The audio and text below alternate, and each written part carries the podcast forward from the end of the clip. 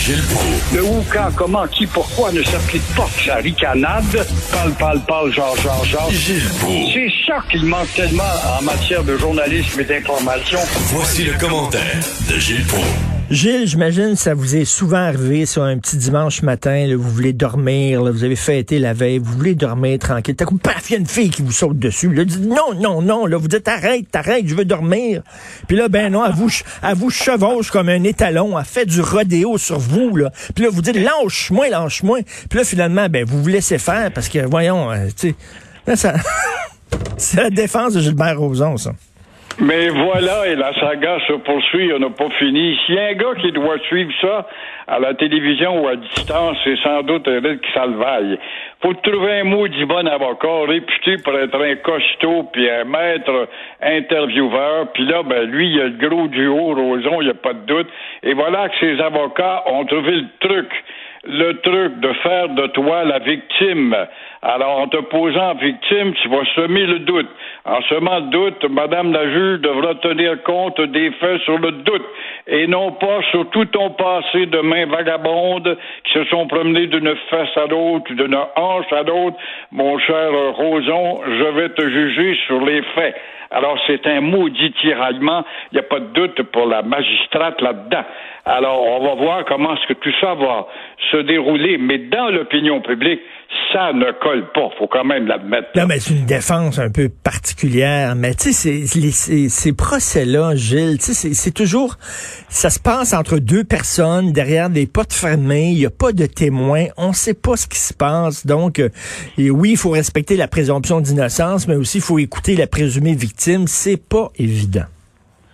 Exactement. Et la victime, bon, elle arrive malheureusement 40 ans plus tard. Combien de filles depuis ce temps-là? Je ne sais pas. On dirait qu'il y a un changement, un renversement de mentalité. On ne euh, pas au lendemain d'un geste semblable ou euh, un mois, six mois ou un an après. Des fois, c'est des dizaines d'années. Tout simplement parce que la mentalité, le rideau de la mentalité n'était pas le même.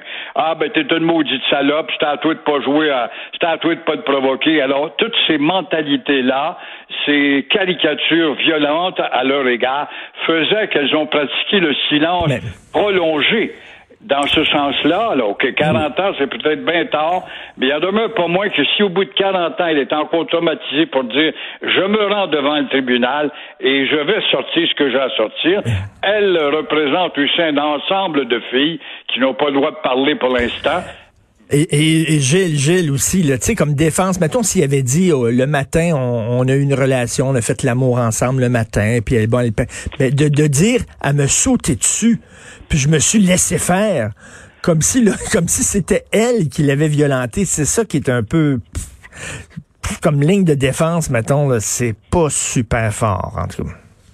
Alors comment la juge qui doit juger que sur des faits alors oui, oui, mais peut-être on va dire oui, oui, mais c'est une info, vous ne savez donc pas. J'avais pas fouillé dans le passé cette fille-là. C'était une fille qui aimait les gars, était d'un bar, était habituée à flirter.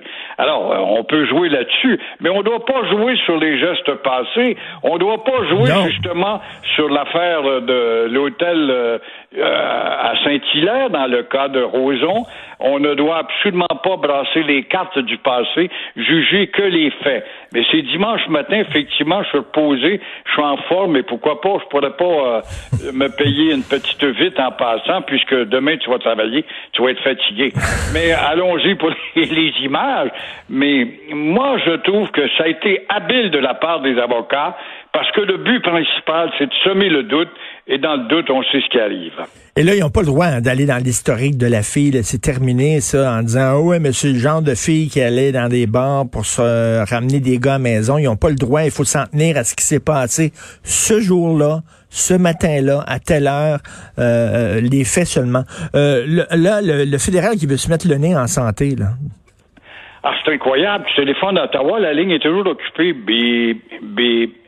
C'est la ligne de Trudeau qui aujourd'hui est au téléphone avec François Legault et tous les premiers ministres euh, des provinces, tout ça pour discuter de santé. Trudeau veut en tout cas uniformiser les règles d'un océan à l'autre. Par exemple, ce qui l'agace, c'est pas un employé d'un hôpital qui travaille dans une clinique à la fois ou un autre hôpital devrait être attaché qu'à un seul endroit. C'est peut-être un argument valable, mais c'est pas l'argument pour t'émisser dans ce qui ne le regarde pas. Legault va lui rappeler encore une fois qu'en 2004, M. Legault, un bon libéral, probablement le premier ministre libéral le plus attentif aux revendications du Québec, Paul Martin, nous a donné et a reconfirmé. Il n'y a pas d'affaire à nous donner puisque c'est déjà dans la Constitution depuis, euh, depuis 1867, mais euh, Paul Martin nous avait donné et reconfirmé que la santé, ça relève exclusivement du Québec. Des provinces, des provinces s'en foutent peut-être, mais pas le Québec. Alors, dans ce sens-là, et ça avait été renouvelé aussi par Stephen Harper, cette clause-là, faut le rappeler. Alors, encore une fois, Trudeau essaye-t-il de changer les règles pour se faire un capital à la veille des élections? Je ne le sais pas. Mais euh, soyons certains qu'on va sortir de cette conférence où, encore une fois, on va être à la case zéro. Ben oui, la santé, c'est notre juridiction à nous autres. Il n'y a pas d'affaire à s'en mêler en disant, là, je vais vous donner de l'argent, mais vous devez euh, faire ça comme ci, puis faire ça comme ça, puis respecter mes consignes à moi, puis ma stratégie à moi. Non, non, non. Mêle-toi pas de la santé, c'est notre affaire à nous. Le texte est le texte et la Constitution, c'est inchangeable. La preuve, c'est que nous autres, depuis Jean, depuis Maurice Duplessis, on a, essayé de changer quelques articles de la Constitution qui est immuable. On l'a ébranlé en 80 puis en 95. Puis elle change toujours pas malgré qu'on avait gagné le dernier référendum en 95, volé.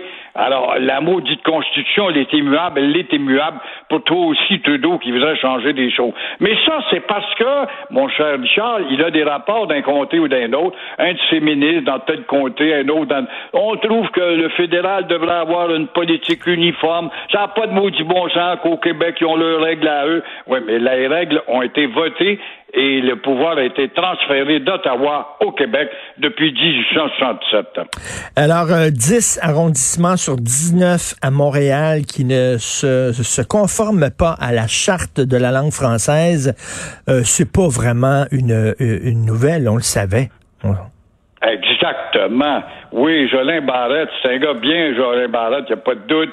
Euh, mais il découvre que les villes, 10 des villes, des arrondissements, euh, se foutent du français et sont en train de faire euh, de Montréal une ville, une Babel, une tour de Babel, une ville qui jadis, jadis était française. Elle demeure française même si les francophones ne sont plus majoritaires à Montréal, tout simplement parce que c'est la métropole francophone de l'Amérique. C'est une loi territoriale, faut-il le rappeler. Quoi de neuf là-dedans, dans cette détérioration? Le recul du français, ça existe depuis Jean Charest et Philippe Couillard. Et as-tu remarqué, là, le PQ réagit pour dire oui, oui, il y a des maudites limites, la loi 101 a été votée démocratiquement quand même, et euh, on est en train de déchirer l'héritage de Camille Lorrain, pour lequel on a encore un bon souvenir. Alors, avez-vous entendu Dominique Anglade, au nom du bon parti libéral, dire nous aussi, on voudrait la réforme de la loi 101 pour qu'elle soit revigorée. Non, bien sûr, elle parle au nom de ces 30% d'anglo-néo qu'elle veut garder dans son bassin. Et après quoi, elle va vous faire croire, grand public niaiseux, euh, qu'elle représente l'ensemble des Québécois. L'Office, bon, l'Office, ça c'est un autre maudit de patente. L'Office est au courant, mais qu'est-ce que, qu'est-ce que faisait l'Office depuis qu'elle a pris conscience, depuis Couillard et euh, ben, Jarret elle avait eu ordre de se taire tout simplement et pas, ne pas s'occuper des dossiers linguistiques au nom de la grande prospérité économique qui n'est pas venue pour autant à Montréal. Alors là, encore une fois, euh, on va voir qu'il va sortir de ça quoi? Il va sortir tout simplement que hier, c'était vrai, avant-hier, c'était vrai, aujourd'hui, c'est vrai, et demain, ce sera toujours à recommencer parce que nous ne sommes que des, des moitiés de morts, des morts vivants à moitié. Nous sommes des mollusques. Regardez, là, je vais vous citer, le, je vais vous euh, citer le nom d'entreprises québécoises créées par des Québécois francophones avec des sites unilingues anglais, entre autres Milestone, Squeeze, The Unscented Company, Bud Brett, Gold Coast, Misplay, Lightspeed, Live Burn. C'est ça, là, parce qu'on veut pogner aux États-Unis, fait qu'on donne des noms anglais à nos commerces. Et ces morveux-là vont vous dire que si on avait un nom français, on crèverait de faim, d'une part. Et là, ils vont vous dire, oui, mais on va avoir un trademark parce qu'on s'inscrit dans la mondialisation, la mondialisation étant à l'enseigne de la langue anglaise. Il serait grandement temps que le G8, qui décide du sort du capitalisme, lève la main au sein de ces huit pays puis dire nous aussi les Grecs on a une culture millénaire. Nous aussi les Portugais on a une culture différente de la maudite mondialisation et, de, toute façon, de toute façon, Gilles, le Cirque du Soleil a été un succès planétaire avec un nom français. Ça s'appelait pas The Circus of the Sun. Fait que, voilà. Mais on n'en parle pas. Ça, on n'en parle pas, évidemment, puis on est bien content que ça soit passé entre les mains des Américains et des Chinois. Alors, encore une fois, euh, quand à conclure pour cette discussion-là, qu'est-ce qu'attend Jolin Barrette, un ministre bien sympathique, il n'y a pas de doute, de déposer son projet de loi rafraîchissant la loi 101?